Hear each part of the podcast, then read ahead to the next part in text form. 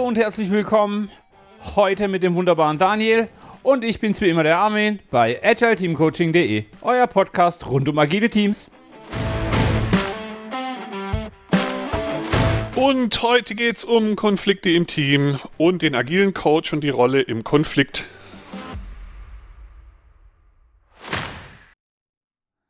So, wunderbar. Servus Daniel. Hallo Armin. Ein Traum, ein Träumchen, ein Träumchen. Ähm, Metaebene. Was haben wir auf der Metaebene? Mm. Äh, wir hatten so drei, vier Downloads im letzten Jahr.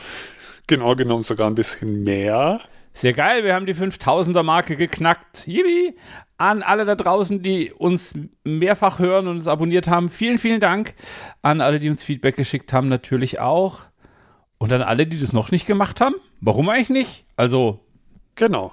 Und an alle, die uns ab morgen noch äh, aggressiver weiterempfehlen werden, ganz vielen Dank. Und an alle, die uns morgen eine Bewertung schreiben werden, ganz vielen Dank. ähm, und natürlich auch gern genommen Bedienungsanleitungen und Fragen. Ähm, es gibt immer mal wieder Kommentare von Leuten, die sagen, hey, ich habe dazu folgende Frage. Und wenn ihr uns ein konkretes Problem beschreibt, bauen wir das gerne im Podcast ein. Jupp.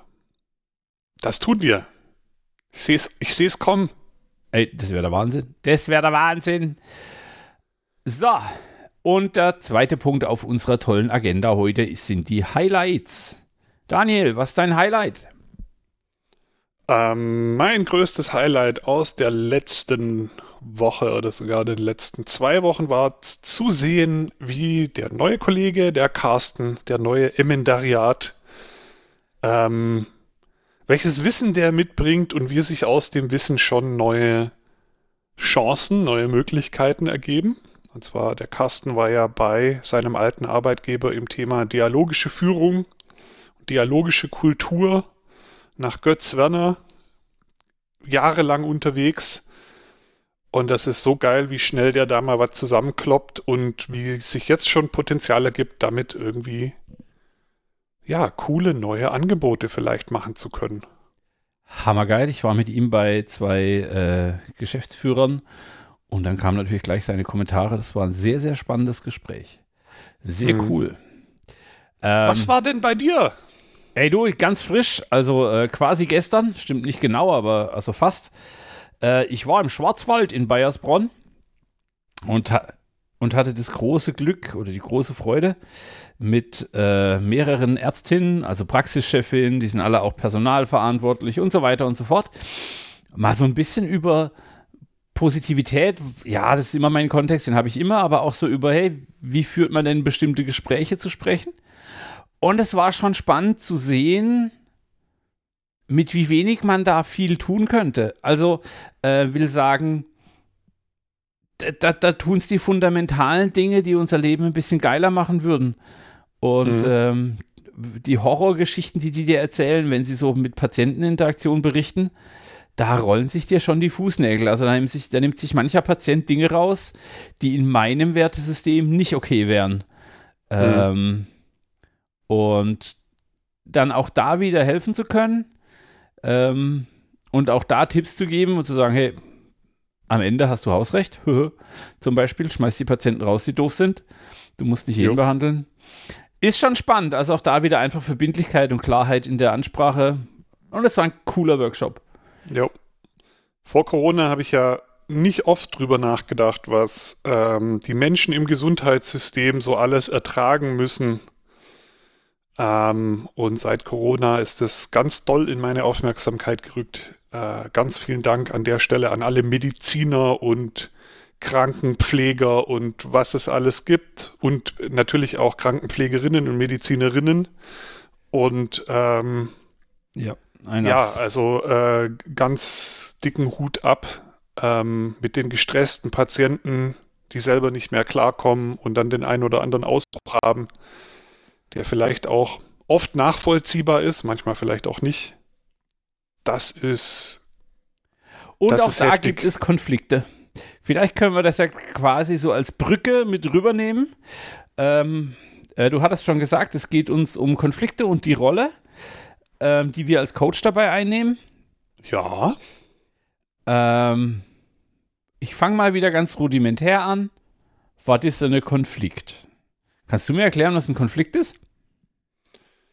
Ähm, die Duden-Definition des Wortes habe ich gerade tatsächlich nicht parat, aber ich würde sagen, in, ein, sagen, in einem Konflikt gibt es einfach mindestens zwei Parteien mit einer abweichenden Meinung oder Wahrnehmung, die sich schwer tun, zusammenzukommen. Okay. Und ja, was ich daran besonders spannend finde, ist, ähm, es gibt ja auch so ein Modell, diesen Konflikt Eisberg, wo immer oben so die Nase aus dem Wasser guckt äh, und dann noch ganz viel unten ist. Konflikte äußern sich ja häufig eben über der Wasseroberfläche. Man denkt immer, man, es geht eigentlich nur um die Sache, es geht nur um das Ziel, was man anders sieht oder um irgendwie Inhalte. Ja. Und ich glaube, das ist schon so das erste, der erste Punkt, wo wir auch Bewusstsein schaffen können für Coaches. In ganz vielen Fällen liegt, glaube ich, der wirkliche Ursprung des Konflikts eben unter der Wasserlinie in unterschiedlichen Wertevorstellungen, unterschiedlichen Bedürfnissen, Befindlichkeiten. Ich stimme dir zu 100% zu mit einer kleinen Einschränkung. Ich glaube, es muss nicht die Ursache im, also nicht nur die Ursache unter der Sichtbarkeitsgrenze liegen, sondern mhm. manchmal liegen auch schon die ersten Auswirkungen. Also es mag ja sein, dass man sich über was rein weltliches irgendwie in der Diskussion verrennt, aber dann passieren halt relativ schnell auf Beziehungsebene, auf Interaktionsebene Dinge, die mhm. den Konflikt hm, beladen, aufladen. Und ja. dadurch wird es immer schwerer, an den eigentlichen Konflikt ranzukommen. Ja, genau. Also ähm, ich glaube, Menschen verstecken sich dann auch gerne hinter der Sachebene. Ja, es geht ja nur um hier, um, es geht ja nur um den Backlog-Inhalt hier. Äh, eigentlich hassen wir uns gar nicht und in Wirklichkeit spürt man aber ganz deutlich, dass da mittlerweile mehr draus geworden ist.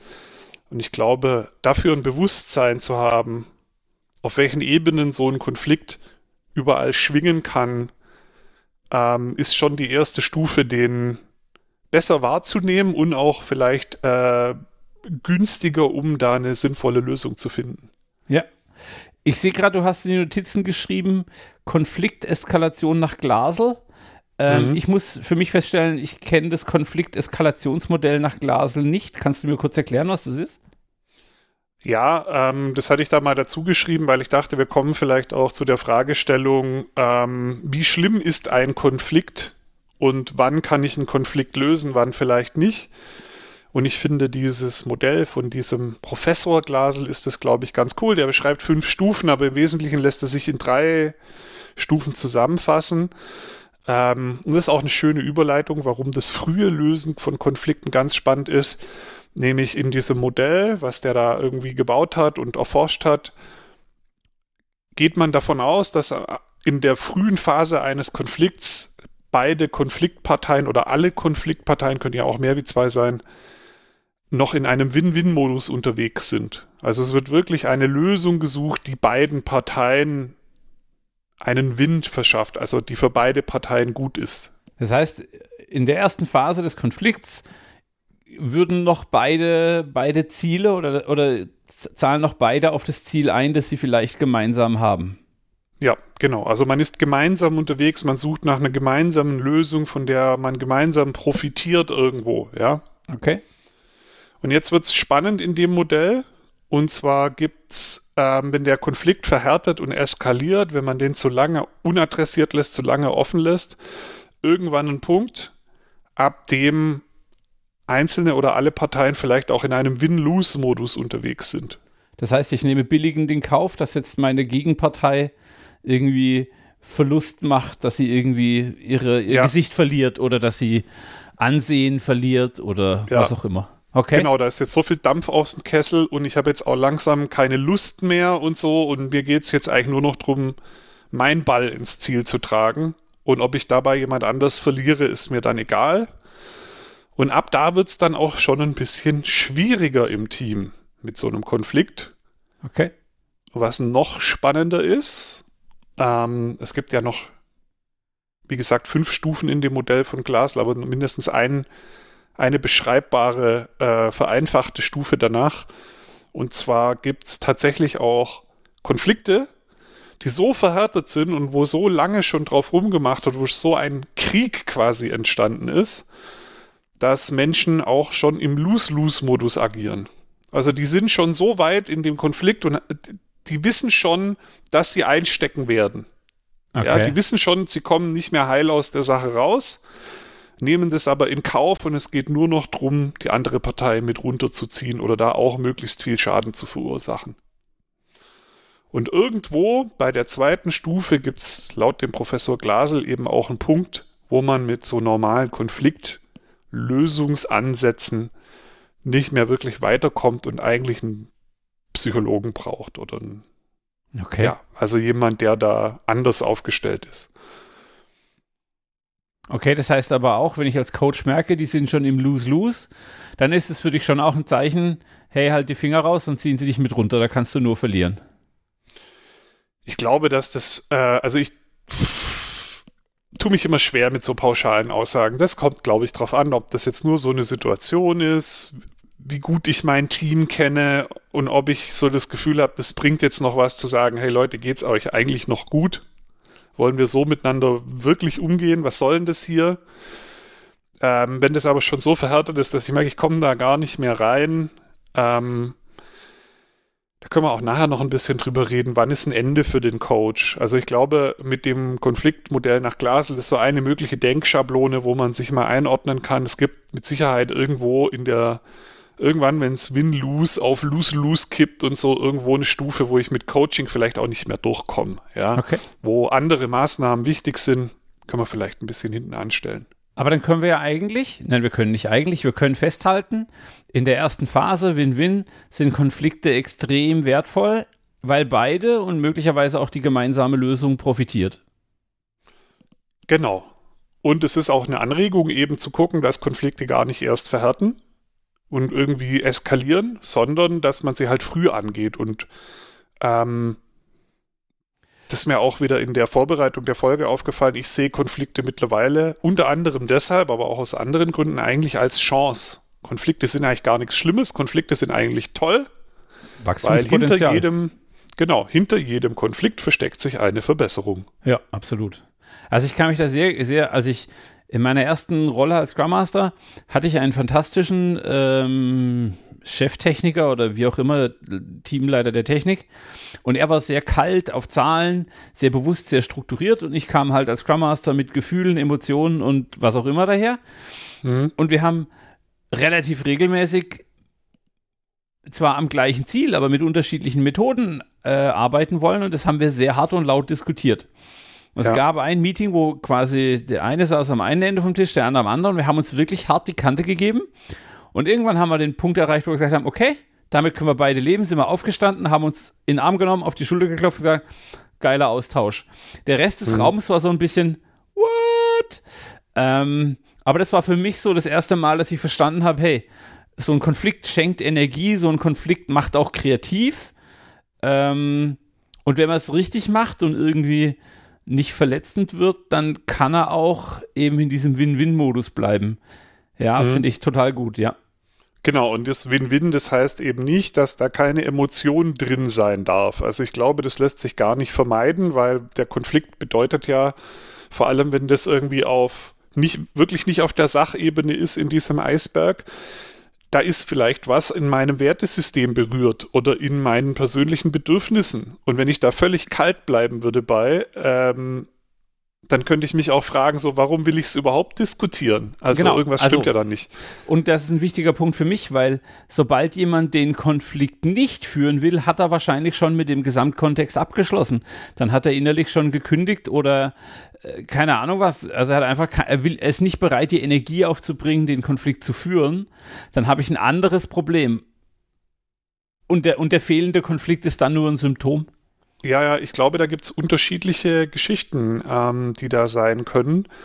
Vielleicht ist auch die Gefahr, die gefühlt droht, wenn diese Konfliktklärung nicht klappt, so groß gefühlt, dass ich lieber den Konflikt länger aushalte. Also gibt es, glaube ich, unterschiedliche Perspektiven drauf. Da sind wir dann wieder ganz klar in der Ecke, wo wir, wir haben vor, vor einigen Folgen über psychologische Sicherheit gesprochen. Ich muss hm. also als ähm, Coach und auch als Führungskraft oder wie auch immer, auch der Coach ist eine Führungsrolle, ähm, muss ich für eine psychologische Sicherheit sorgen, damit Leute die Meinung überhaupt äußern können. Was für mich auch irgendwie der Hauptgrund ist, im Team zu arbeiten, weil mhm. die Wahrscheinlichkeit, dass fünf Leute gleichzeitig dieselbe Fehlentscheidung treffen, ist echt niedrig. Wenn ich aber jemanden drin hätte, der weiß, oh, das geht schief und sich dann aus irgendeinem Grund nicht traut, es zu sagen, dass er ein schlechtes Gefühl hat, ähm, dann geht mein ganzes Team über die Wupper. Also ähm, mhm. da eine gewisse Sensibilität und Achtsamkeit zu haben, äh, hilft extrem. Okay. Ja. Das ist eine spannende Brücke. Also zum Beispiel bei Google gab es ja auch so Studien, was Teams performant macht. Und da sind natürlich verschiedene Faktoren rausgekommen. Aber ähm, der eine Faktor, der bei allen halt gleich war, ähm, deswegen kommt Google mit diesem Project Aristotele oder wie man das ausspricht, auch immer wieder in dieser psychologischen Sicherheitsdiskussion auch vor, weil die da eben Studien gemacht haben. Ähm, die Teams, die psychologische Sicherheit hatten, die waren am Ende immer bei den Besten dabei.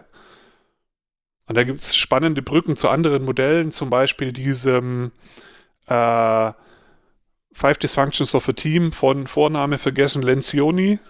Okay. Wie heißt er nochmal? ich weiß es nicht.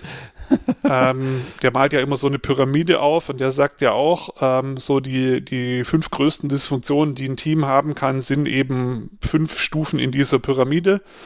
Und ganz unten ist erstmal fehlendes Vertrauen. Da kann ich ganz klar eine Beziehung zu psychologischer Sicherheit ziehen. Und die nächste Stufe ist dann bei ihm, aber wenn Vertrauen da ist, kann es eben trotzdem sein, dass äh, Angst vor Konflikten ja. Da ist. Und das ist quasi die nächste Stufe der Dysfunktion. Also ich brauche, wenn, wenn ich ein Team zusammenkriegen will, ein performantes Team bauen will oder ein Team dahin coachen will, dass sie quasi ungeahnte äh, Leistungen erbringen können, dann muss ich erstmal psychologische Sicherheit und Vertrauen hinkriegen und dann mir irgendwas überlegen, wie ich in die Konflikte reinkomme. Und das finde ich spannend, weil du vorhin auch gesagt hast, hier Carsten mit dialogischer Führung. Ähm, ich war ja lange in einem Konzern, in dem dialogisch gearbeitet wird und dort laufen die Konflikte ganz, ganz anders ab, weil, also jetzt, du machst irgendeinen Fehler, nehmen wir das einfach mal kurz an und ich kenne mhm. viele Kontexte, in denen dann heißen würde, der Daniel hat es verkackt, kann denn der gar nichts. Vielleicht mhm. nicht in der direkten Kommunikation, aber da ist erstmal eine Vorwurfshaltung drin. Also wofür ja. bezahlen wir den denn eigentlich? Und im Dialogischen ist dann der erste Annahme, naja, wir haben es ihm alle zugetraut, denn sonst hätten wir Daniel nicht alleine laufen lassen. Mhm. Aber offensichtlich müssen wir nochmal in die Beratung gehen, weil entweder hatte er nicht alle Fragen parat, die er hätte beantwortet braucht, oder wir haben ihm nicht genug Kontext geliefert. Wir müssen also nochmal zurück in den Dialog, um dann dafür zu sorgen, ähm, dass die Geschichte richtig läuft mit allen ja. Informationen im passenden Kontext. Äh, genau, ich sehr, sehr den, spannend. Da habe ich noch nie drüber nachgedacht, aber den finde ich super cool. Also, wenn jemand anders verkackt, hast du es eigentlich, also hast du deinen Teil auch zugetan. Ne? Das ist ja so ein, äh, der Ball kommt zu dir zurück, du willst eigentlich gerade auf jemanden zeigen ähm, und dann kommt der Ball aber zurück, ja, offensichtlich hast du ihm genug vertraut, ihn das verkacken zu lassen. Ja. Und jetzt die Microcontroller würden sagen, naja, dann habe ich ihn halt äh, nicht engmaschig genug kontrolliert oder ich habe ihm nicht früh genug auf die Finger gehauen. Aber ich mag ein anderes Bild anstrengen. Jetzt muss ich gerade überlegen, von wem das ist. Das ist von Sami Molcho aus einem von den beiden Körpersprache-Büchern. Fantastische Bücher. Mhm. Äh, kann ich sehr empfehlen, sind aber irgendwie 1970 geschrieben oder so, also eher alt. Und der beschreibt diese, diese Vertrauensbeziehung als Beziehung. Das heißt, man muss sich vorstellen, beide Leute haben ein Seil in der Hand. Und wenn das Seil eine leichte Spannung hat, dann weiß ich, dass irgendwann der andere von mir mm. wegläuft. Wenn ich das Seil durchhängen lasse, kriege ich nicht mit, dass er wegläuft. Und wenn ich die ganze Zeit an dem Seil zerren muss oder mein eigener Standort nicht mehr stabil ist, dann stimmt irgendwas auch nicht in der Beziehung, dann werde ich vom anderen gelenkt und manipuliert. Und das ist so dieses Beispiel mit, ich stehe in einer Beziehung, ich habe also eine Verbindung zum anderen und durch das durch die Energie im Seil kriege ich mit, wohin er sich bewegen möchte und ob das gut oder schlecht ist, muss man dann bewerten. Finde ich ein sehr, sehr spannendes Bild, was da jetzt auch sehr gut passt, meiner Meinung nach. Ja, genau und passt auch wieder zu den anderen Modellen. So auf einer Metaebene verknüpfen wir gerade alle Modelle. Äh, die Beziehung ist ja wieder die psychologische Sicherheit, das Vertrauen und so. Und was ich an dem Seilbild mag, ist, da müssen eben beide ziehen. Also da müssen beide auch in die Beziehung investieren, damit die gut werden kann, damit ja. da Spannung auf dem Seil ist. Du musst immer in Kommunikation bleiben. Also du musst irgendwie ein Gefühl haben, wie viel der andere zieht und wie viel der andere gerade locker lässt. Also so ja. äh, äh, Pacen und Leaden. Ähm, so, ich muss mal kurz. Ja, der spannende Moment, als bei Armin irgendwas eskaliert. Wahrscheinlich frisst gerade die Katze das Mikrofonkabel. Wir wissen es nicht genau. Mit ihr keine Miau von einem scheinbar sterbenden, vor, vor Hunger verendenden, jämmerlichen Kater habt. Ähm, ja, schauen wir mal, ob es drin bleibt. Vielleicht schneiden wir es auch raus. Ich hätte es einfach drin gelassen. Bisschen Action im Hintergrund. Äh, hier, ist das Leben. So, wir haben gerade gelernt, Armins Kater hat einen Futterkonflikt mit Armin und offensichtlich hat der Kater das Gefühl, dass Armin gerade nicht am Seil zieht. Absolut. Ähm, okay. Ein kurzer Satz zum Thema, wie, wie gehe ich als Coach damit um? Also, ich meine erstmal nur den ersten kurzen Satz. Ähm, und ich glaube, ihr helft schon, wenn ihr ansprecht, dass da was ist. Ihr helft schon, wenn ihr den Konflikt seht. Ihr helft schon, wenn ähm, ihr den Konfliktparteien zur Kommunikation verhelft. Klingt jetzt mhm. erstmal sehr, sehr einfach, aber das ist der erste Schritt. Also was man genau tun kann, kommen wir vielleicht nachher noch dazu. Ähm, mir ist nur erstmal wichtig, ähm, ganz klar zu transportieren, dass ich oft in Teams komme, bei denen Konflikte herrschen und keiner kann sie verbalisieren, keiner kann sie, kann sie greifen. Und dann ist es schon mein erster Skill, so auf dem Schirm zu haben, aha, Achtung, Nachtigall, ich höre dir trapsen, da drüben passiert irgendwas, irgendwas stimmt da gerade nicht. Die Leute sagen zwar was, meinen aber was anderes oder sie hören was und interpretieren so viel Kontext da rein, mhm. dass die echt gemeinte Nachricht schon gar nicht mehr landen kann. Ähm, es ist ganz, ganz wichtig, da erstmal das auf dem Schirm zu haben und es mitzukriegen. Genau, und weil wir, glaube ich, letzte Folge über den Columbo und so geredet haben, auch hier ist, glaube ich, die Detektivhaltung wieder sehr, sehr wertvoll, so ein bisschen aufmerksam zu sein. Was versteckt sich hinter dem, was da gerade gesagt wird? Habe ich da vielleicht gerade was erkannt? Uns dann frühzeitig ansprechen, weil wir wissen ja jetzt, wenn noch alle an der Win-Win-Situation arbeiten, ist es vielleicht ganz einfach zu klären. Und ähm, eine Sache, die, die ich eben auch quasi kulturgebend machen kann im Team als Coach, ist eben immer wieder darauf aufmerksam machen, dass es eben so ist. Hey Leute, lasst es uns doch lieber früh klären. Ja, Konflikt als Chance. Diese Message auch dem Team weitergeben, weil vielleicht, gerade wenn es noch nicht so eskaliert ist oder irgendwie verhärtet ist, muss ich als Coach vielleicht gar nicht viel tun, außer zum Gespräch einladen. Also für, das ist wahrscheinlich, wenn ich früh genug drauf zeige, ganz einfach, wenn ich dem Team vermittelt habe, Leute, Konflikte sind eigentlich gut, Konflikte sind Chancen. In jedem Teamentwicklungsmodell habt ihr irgendwo die Phase drin mit Konflikten und erst danach geht es den Berg wirklich hoch, ja. Ähm, also, wann fangen wir an, schneller über dieses Tal drüber zu gehen? Wir müssen eh drüber, äh, das ist eine Chance, dahinter wird's geiler. Und man kann das auch aktiv feiern, weil nach einem kleinen Konflikt zu sagen, hey, ist doch cool, dass ihr das gelöst habt. Das ist wichtig fürs Team und äh, was haben wir denn daraus gelernt? Was nehmen wir fürs nächste Mal mit? Ähm, das ist ein Erfolg. Also der Konflikt birgt ja die Chance, dass es allen besser geht. Und ähm, wenn ich den regelmäßig feiere, wird er auch nicht mehr so negativ wahrgenommen, weil ich muss diesen Glaubenssatz, Konflikte sind blöd, einfach wegmachen. Weil klar ist, mhm. okay, ich kann in meinem sicheren Kontext, ich kann im Rahmen meiner psychologischen Sicherheit äh, den Konflikt ansprechen, ich kann ihn diskutieren, ich kann ihn besprechen, ich kann mal Lösungsoptionen aufzeigen und auch da rate ich dringend zur Visualisierung. Also nicht nur zwei Leute in einen Raum sperren und schwafeln lassen, da kommt alles Mögliche raus, sondern auch ganz bewusst zu sagen, hier, ich zeichne mal auf, was gehört denn in deinen Lösungsraum, was gehört in deinen Lösungsraum. Ah, okay, so groß ist die Differenz gar nicht, wir haben 80% Überschneidung. Ah, okay, cool. In dem und dem und dem Punkt sind wir uns ja schon einig. Was ist das letzte, was sind die ja. letzten 5%? Also hier, auch das kann ich als Moderator unbedingt einbringen, dass ich bei der Visualisierung helfe. Und was ich auch ganz, ganz wichtig finde, ich habe es glaube ich vorhin schon im Halbsatz erwähnt, erstmal Danke sagen, dass die Leute den Konflikt führen. Wenn die Leute innerlich gekündigt haben, führen sie den Konflikt nicht mehr. Und mhm. dann ist es noch schlimmer wie alles andere, was wir sonst so haben. Also, ähm, ganz klar. Genau. Und äh, hier wieder eine coole Beziehung zu einer der letzten Folgen. Wir hatten doch auch mal über diese Roadmap-Methode von dir, glaube ich, gesprochen. War das in der Community-Folge? Ich weiß es nicht mehr genau. Ja, da habe ich sie. Da geht es ja in der Methode geht es ja auch ganz stark darum, so schlechte Ergebnis, äh, Erlebnisse oder auch positive, egal, aber vor allem halt auch, können ja auch Konflikte gewesen sein. Was hat uns das gegeben? Da kann man die Message rausziehen. Konflikte fördern die Beziehungs das Beziehungssystem, schweißen zusammen, schaffen mehr Vertrauen, zahlen quasi äh, Vertrauenscoin aufs Kryptokonto ein.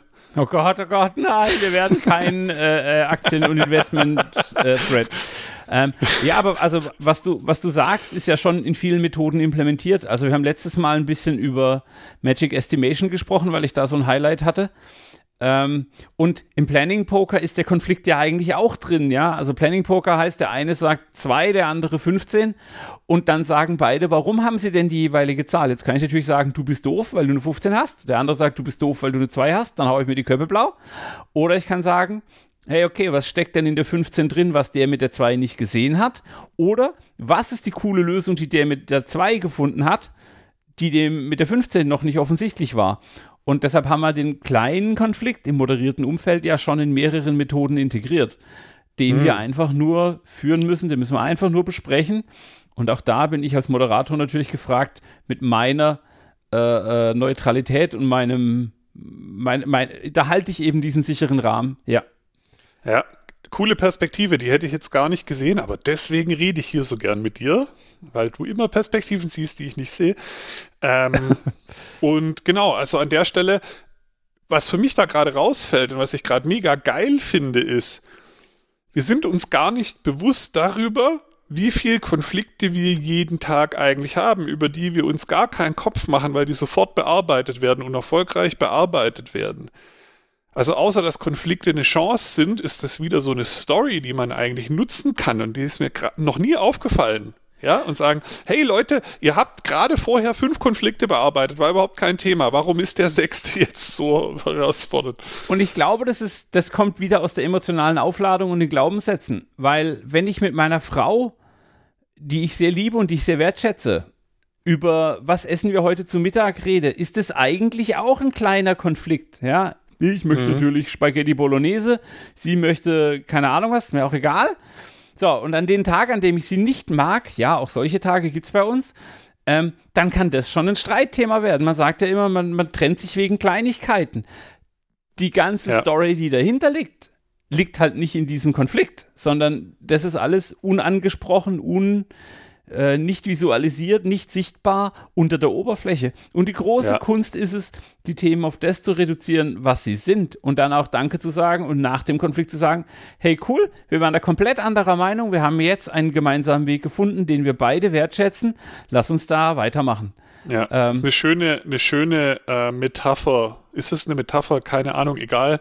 Für tiefer liegende Konflikte. Offensichtlich geht es ums Essen, das ist die Sachebene ja, was willst du denn? Ah, keine Ahnung, such du aus. Ja, nein, aber doch nicht das. Es geht wahrscheinlich um was völlig anderes und nicht ums Essen. Ja. Genau, ja. und auch da ist die Kunst halt wieder zu sagen, ich mache einen Schritt zurück. Hey, guck mal, wie fühlt sich's für dich an, wenn ich entscheide? Also es könnte ja eine der Fragen sein, zu sagen, welche Vorinformation bräuchtest du, damit du eine gute Entscheidung treffen kannst? Ja. Und unter welchen Bedingungen bist du bereit, die Entscheidung, die der andere trifft, zu akzeptieren? Wenn ich solche Fragen in dem Team platzieren kann, also sobald ich diesen Dialog führe, wird das Team viel entspannter, weil man von vornherein sagt, hey, ich bräuchte jetzt ähm, noch mehr Informationen, ich bräuchte jetzt noch mehr Kontext und da sind wir wieder voll im Dialogischen. Ja. Also wir müssen mal mit Carsten sprechen. Also ja, müssen wir absolut mal einladen sollten wir den. Wir sollten mal mit Gästen anfangen. Genau. Das haben und wir noch nie als Coach, gedacht. als Coach bin ich an der Stelle wieder so, vor allem wenn ich das Gefühl habe, das ist noch frisch, da ist noch entspannt und so, spiegeln. Gerade bei der Essenssituation, wenn ich da dabei wäre, dann würde ich wahrscheinlich mal sowas sagen wie, mir drängt sich der Verdacht auf, dass es eigentlich gar nicht wirklich ums Essen geht. Was ist denn wirklich los oder was ist denn noch los, ja?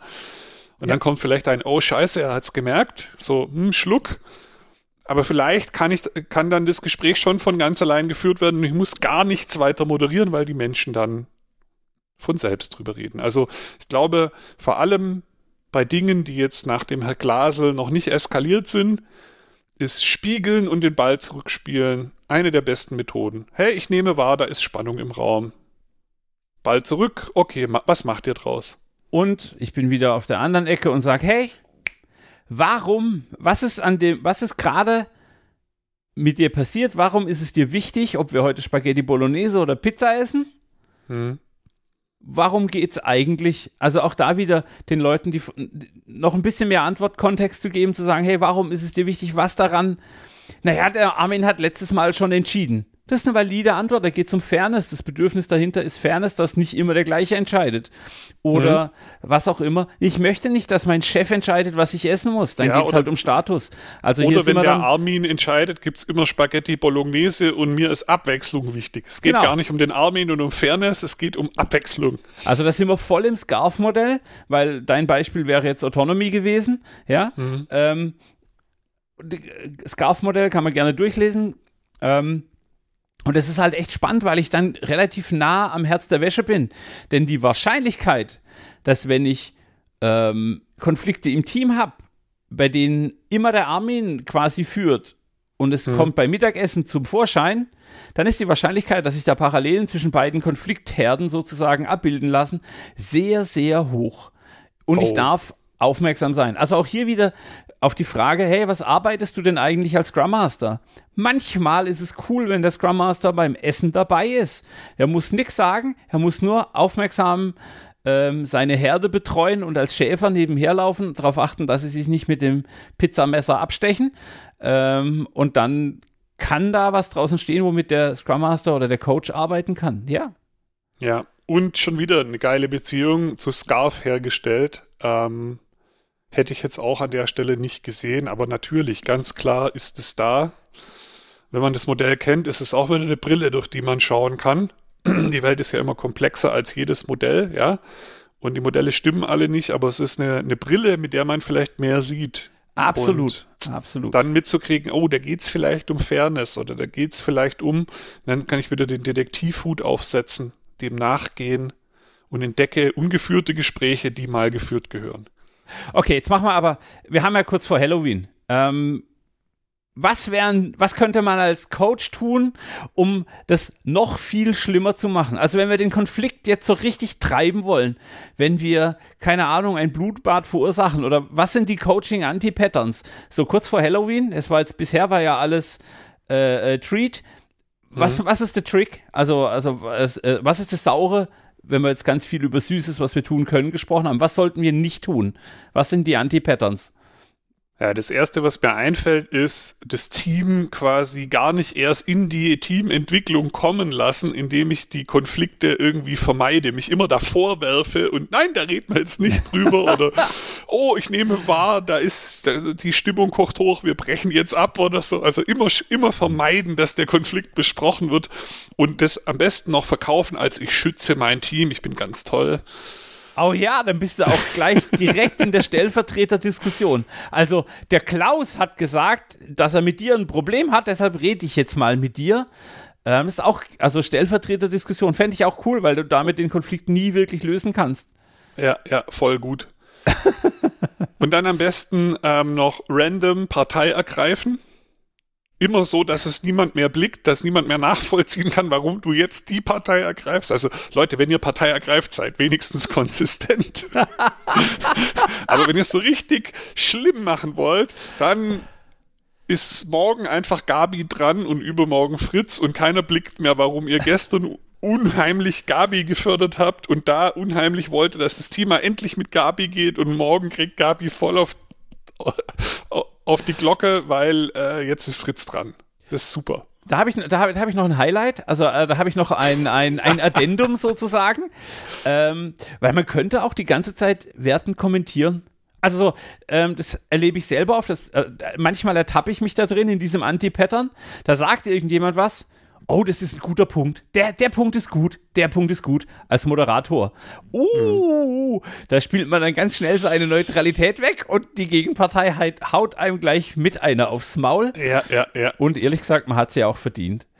ja, ähm, das ist aber, das, der ist gefährlich, ja, weil was man vielleicht damit eigentlich nur sagen möchte, ist, oh gut, dass du es ausgesprochen hast oder danke, dass du es ausgesprochen hast oder so und, und ja, ja, deshalb indem man es aber dann bewertet, äh, nimmt man dem Team ja schon wieder was weg, ja. Genau. Und also hier ist, hier ist, also habe ich vielleicht noch nicht explizit gesagt, aber in einem Konflikt ist der Coach neutral oder tot. Also entweder er ist neutral oder hält sich raus.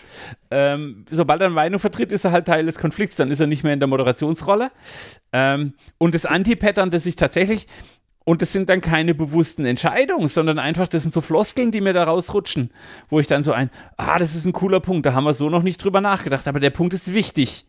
Und mit diesem, mhm. der Punkt ist wichtig, stelle ich potenziell den Punkt von Klaus über den Punkt von Fritz. Und damit habe ich schon wieder irgendwie das System ange, ja. angefeuert, angefacht.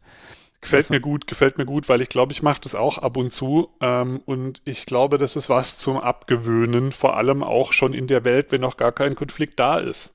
Also warum müssen wir irgendwas werten? Ja, und selbst wenn ich hier jetzt mit dir im Podcast bin, ich glaube, wenn ich die ersten 23 Folgen anhöre, äh, sage ich ab und zu mal, okay, okay. Und das könnte man als Zustimmung verstehen. Und da ist auch eine Wertung drin, okay. Aber ich ja, möchte oder, dir natürlich. Oder ein Ja, ja, du mich auch. Das könnte da auch drin stecken. Werner! Ja, ja. ja, ja. Ja, ja, heißt, ihr wisst schon was. Ja, passt schon. Ähm, okay, was haben wir noch für Anti-Patterns? Lass uns mal da. Ähm, eine oder zwei meiner Lieblingsdinge sind irgendwie so, wenn der Coach Coach geworden ist, aber eigentlich überhaupt keinen Mut mitbringt, auch mal so Elefanten, die gerade quasi so groß sind, dass niemand mehr Luft kriegt, weil alle schon an die Wand gedrückt werden, dass er nicht mal dann äh, es schafft, die anzusprechen. Also ich glaube, ähm, so ein Horror-Coach, der würde nie irgendwas ansprechen. Die würden sich quasi, es würde so quasi äh, äh, zynisch und abwertend und äh, keine Ahnung wie kommuniziert, dass jeder blickt, okay, das ist echt krass, ja, das ist Geringschätzigkeit hoch 10. Und keiner und der Coach an. würde da sitzen und sagen, ja, will noch mal jemand was sagen? Okay, ja, gut, guter Punkt, am besten noch wertend. guter Punkt. und, und würde sich innerlich nur denken, boah, hoffentlich merkt es keiner, hoffentlich merkt es ja, keiner, genau. hoffentlich müssen wir nicht drüber reden. Ah, ah geil. Und, und also was dann auch auf gar keinen Fall geht, wenn es schon so eskaliert, ja, auf gar keinen Fall Hilfe holen. Also schon gar nicht von der Führung. Man darf Konflikte nicht eskalieren, wenn man merkt, das Team kriegt es nicht hin. Das ist verboten dann. Da ist dann mhm. auch klar, irgendwann reicht es zur Blutfede und irgendjemand schmeißt einen Handschuh vor den anderen. Genau. Ja, ja da müssen wir nächste Retro nochmal drüber reden. Also gleich nochmal den Krieg anzetteln, wo man eigentlich schon weiß, dass er nicht, dass, dass die Gruppe nicht fähig ist, ihn selber zu lösen oder so, ja. Ja, geil. Nochmal und nochmal, immer nochmal drauf. Ja, ja, und man, man, könnte auch, also jetzt, wo ich gerade so drüber nachdenke, man könnte auch ein bisschen Demokratie ins Spiel bringen. Also so ein, lass uns doch mal abstimmen, wer Recht hat. So was. Ah! genau. Ja, also ich, ich finde, wir, wir, wir sind sehr kreativ im Konflikte kaputt machen. Ähm, ähm, ich habe ich hab noch einen Punkt. Oh nein! Noch Und mehr Anti-Patterns. Genau, also außer dem Mut, Dinge anzusprechen, was ich auch total mag, ähm, sehe ich zum Glück selten, aber es gibt immer wieder so Menschen, bei denen das durchkommt. Äh, und ich glaube, ab einem gewissen Grad hat es jeder, aber es gibt so Menschen, die sind einfach nicht für die Rolle Coach gemacht, weil die haben Schwierigkeiten, wenn es mal ein bisschen emotional wird. Ich glaube, das ist so ein bisschen ähm, die eigenen Gremlins vielleicht nicht so ganz im Griff. Also sobald es irgendwie mal ein bisschen emotional wird, bin ich selber vielleicht Vielleicht ist da ein Trauma oder irgendwas, ich weiß es nicht, ja. Bin ich selber immer komplett an der Wand, bin nicht mehr handlungsfähig. Und am besten sowas noch mitbringen. Am besten äh, sich erstmal ein ordentliches Trauma zulegen. Ähm, da, da, da, sobald einer ein bisschen laut wird oder ein bisschen emotional diskutiert, dass ich dann gar nichts mehr machen kann, dass ich quasi in Schockstarre gerate, das ist noch eine gute Ergänzung. Ja, ja okay. und, und, dann, und dann auch auf keinen Fall daran arbeiten. Also das ist sowieso ganz wichtig. Auf keinen Fall daran arbeiten. Hey, wir haben, wir haben, wir haben das Wichtigste vergessen, Alter. Erstmal eine klare Schuldzuweisung. Also das ist so, du bist schuld, du Arsch, du bist doof, das ist alles nur deinetwegen passiert. Weil du mhm. schwarze Haare hast, bist du schuld. So. Ich finde das ein guter Einstieg in so einen moderierten Dialog. Auch als Coach, ja. also so ein, ihr habt, genau, man könnte ihnen auch den Glauben absprechen. Also so ein, naja, ihr zwei, ihr habt ja immer nur Konflikte, bei euch besteht ja gar keine Chance mehr, irgendwas hinzukriegen. Also oh ja, oh, ah ja, oh. Mm.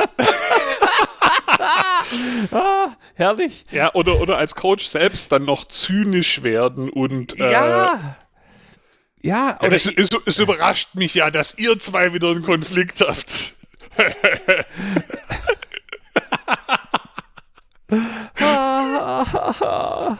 Bitte lass es Was ist mal. schon wieder Mittwoch? Haben wir es schon wieder geschafft? Habt ihr schon wieder einen Konflikt? Überraschung. Bitte, lass es nicht wahr werden. Bitte, bitte nicht nachmachen. Don't try this at home. Ähm, das war die Halloween-Sequenz in unserer heutigen Podcast-Folge. Wenn ihr wollt, dass wir euren Konflikt bis zum Wahnsinn eskalieren, ladet uns ein. Ähm, genau. Wir haben genug naja, Erfahrung. Ich, ich denke, wir können auch noch kurz drüber reden, was man sonst noch machen kann. Und zwar, wir haben ja ein bisschen angeditscht, so spiegeln und zur Lösung einladen hilft oft. Ähm, wie machst, wie gehst du denn damit um, wenn eigentlich so ein bisschen mehr gefordert ist? So Stichwort Mediation, wie, wie machst du das? Ähm, ich sorge erstmal für Ruhe. Also ich, ich, ich, ich, wenn die Leute sich gerade jetzt wirklich mal anschreien würden oder irgend sowas, ähm, dann sage ich, hey, guck mal, Jungs, die Emotionen sind gerade hochgekocht, lass uns nachher noch mal einen Spaziergang in Ruhe machen. Was mache ich mit dem Spaziergang? Ich bringe die Leute in Bewegung. Ich verändere den Standpunkt. Die mhm. Leute nehmen eine neue Position zum Problem ein. Dann mhm. versuche ich mit Fragen dahin zu kommen, hey, wie groß ist unsere Überschneidungsfläche? Was wollen wir eigentlich erreichen? Denn in den mhm. meisten. Fällen wollen die Leute was Gleiches, was Ähnliches oder, oder haben das gleiche Firmenziel.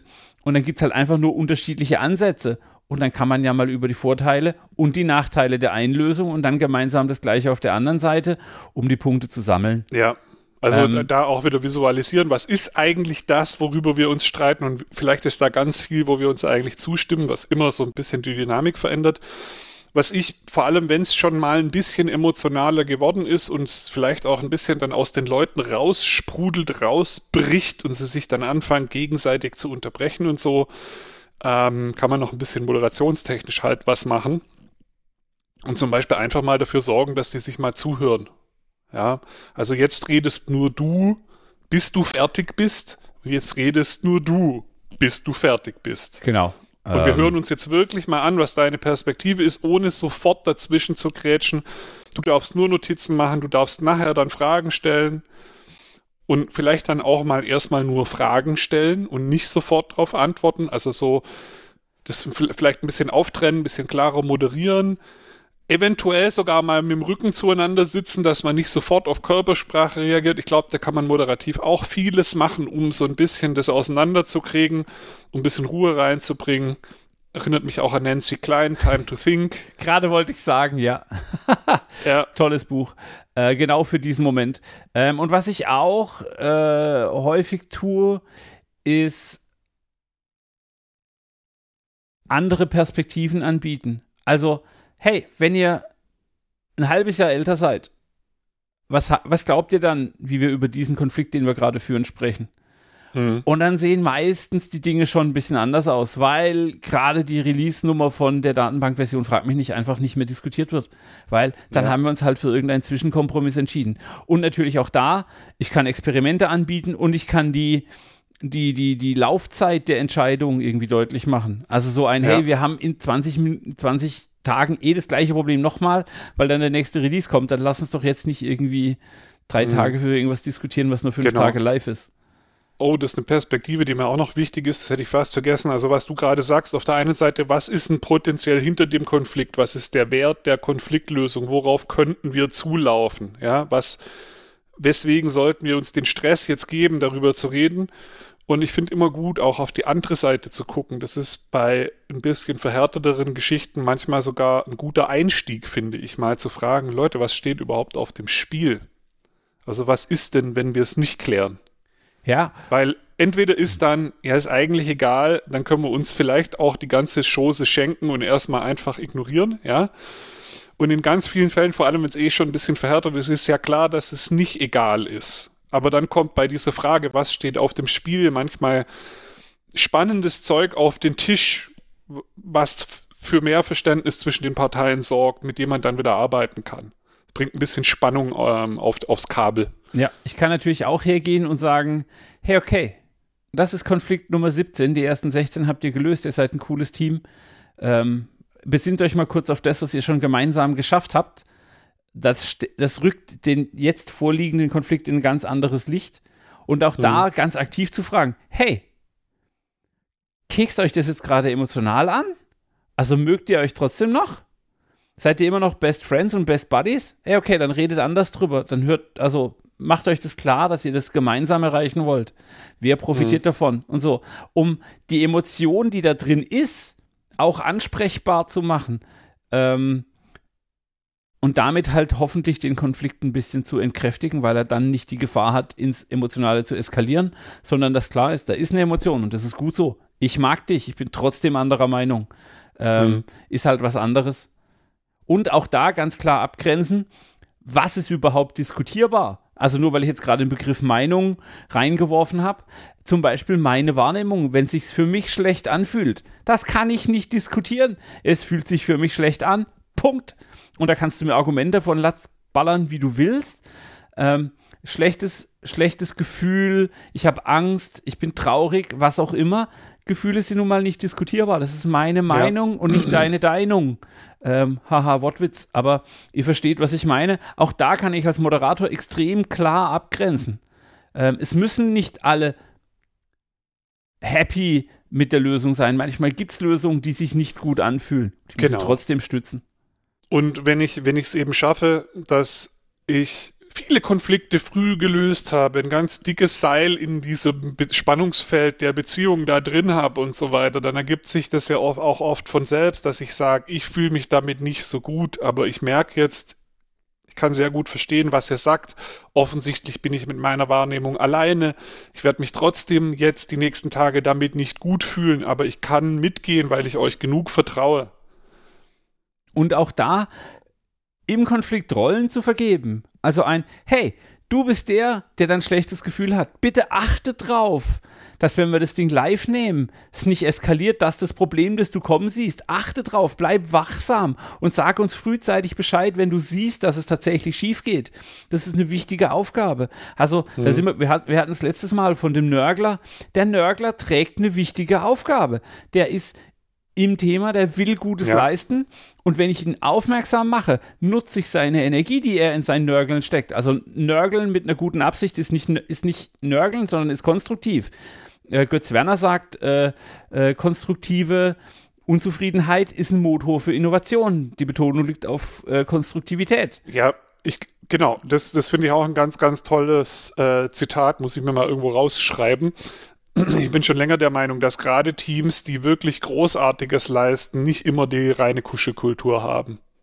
Nein, also überhaupt diese, nicht, ja. Diese, diese, ähm, diese Friedhöflichkeit, die manche Teams haben, so, ähm, es ist so höflich, dass eigentlich nichts mehr los ist, so nach dem Motto da, weil emotional komplett Tiefpassfilter, ja. Ähm, da werden dann ganz viele Sachen nie geklärt und dann geht's halt auch nicht weiter. Genau. Und wir als Coaches werden Konflikte nutzen, wachsam beobachten und die dann zu einer besseren, energetischeren Zukunft für das Team führen. Das genau ist unsere Aufgabe. Und in den meisten Feldern haben wir auch die Ausbildung und das Zeug, was wir dazu brauchen. Also auch hier wieder, ähm, der Konflikt kann uns nicht von unserem Ziel abbringen, eine geile Teamkultur zu bauen.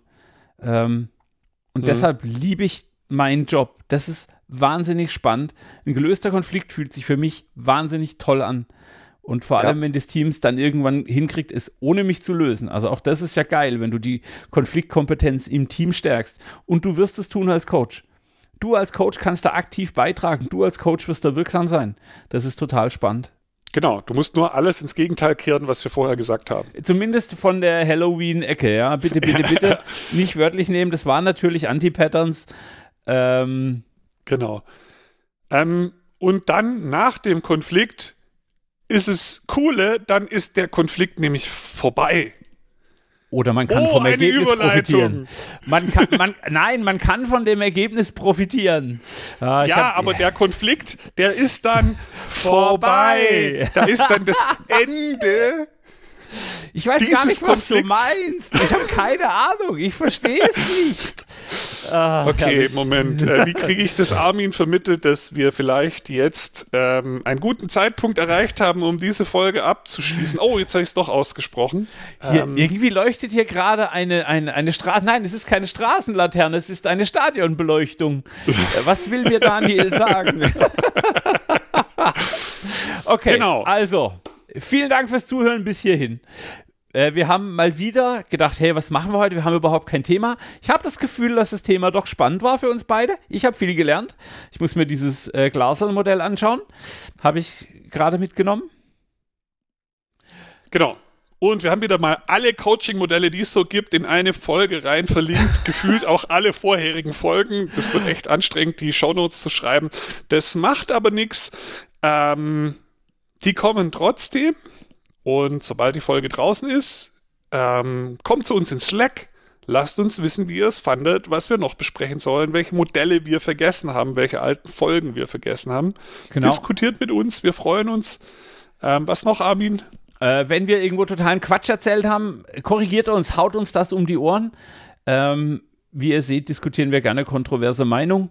Ähm, das hilft uns allen als Community. Und ihr gestaltet mit, ihr seid aktiv auch in diesem Podcast. Wir kriegen jedes Mal äh, Zuschriften und Kommentare, entweder unter die Folge oder in das Kommentarfeld oder per Mail oder äh, ich weiß unseren Twitter-Namen gerade nicht. Wie hieß der nochmal, Daniel? Der ich habe ihn vergessen. Unterstrich ATC unterstrich Podcast. Und wie bei Twitter üblich, davor ein Ad-Zeichen machen, dann funktioniert es besser. Und ähm, Daniel at agileteamcoaching.de und ich bin Armin at agileteamcoaching.de. Genau. Und wir freuen uns auch mega über Bewertungen, über Sterne, über äh, auf egal welcher Plattform und empfehlt uns weiter, wenn ihr mögt. Wenn ihr es cool findet, findet es vielleicht jemand anders auch cool. Ähm, und damit wünschen wir euch ein schönes, ein, ein, ein schönes was eigentlich, Folgenende. Ein schönes Was eigentlich. Dann viel Spaß mit dem Was eigentlich. Macht was draus.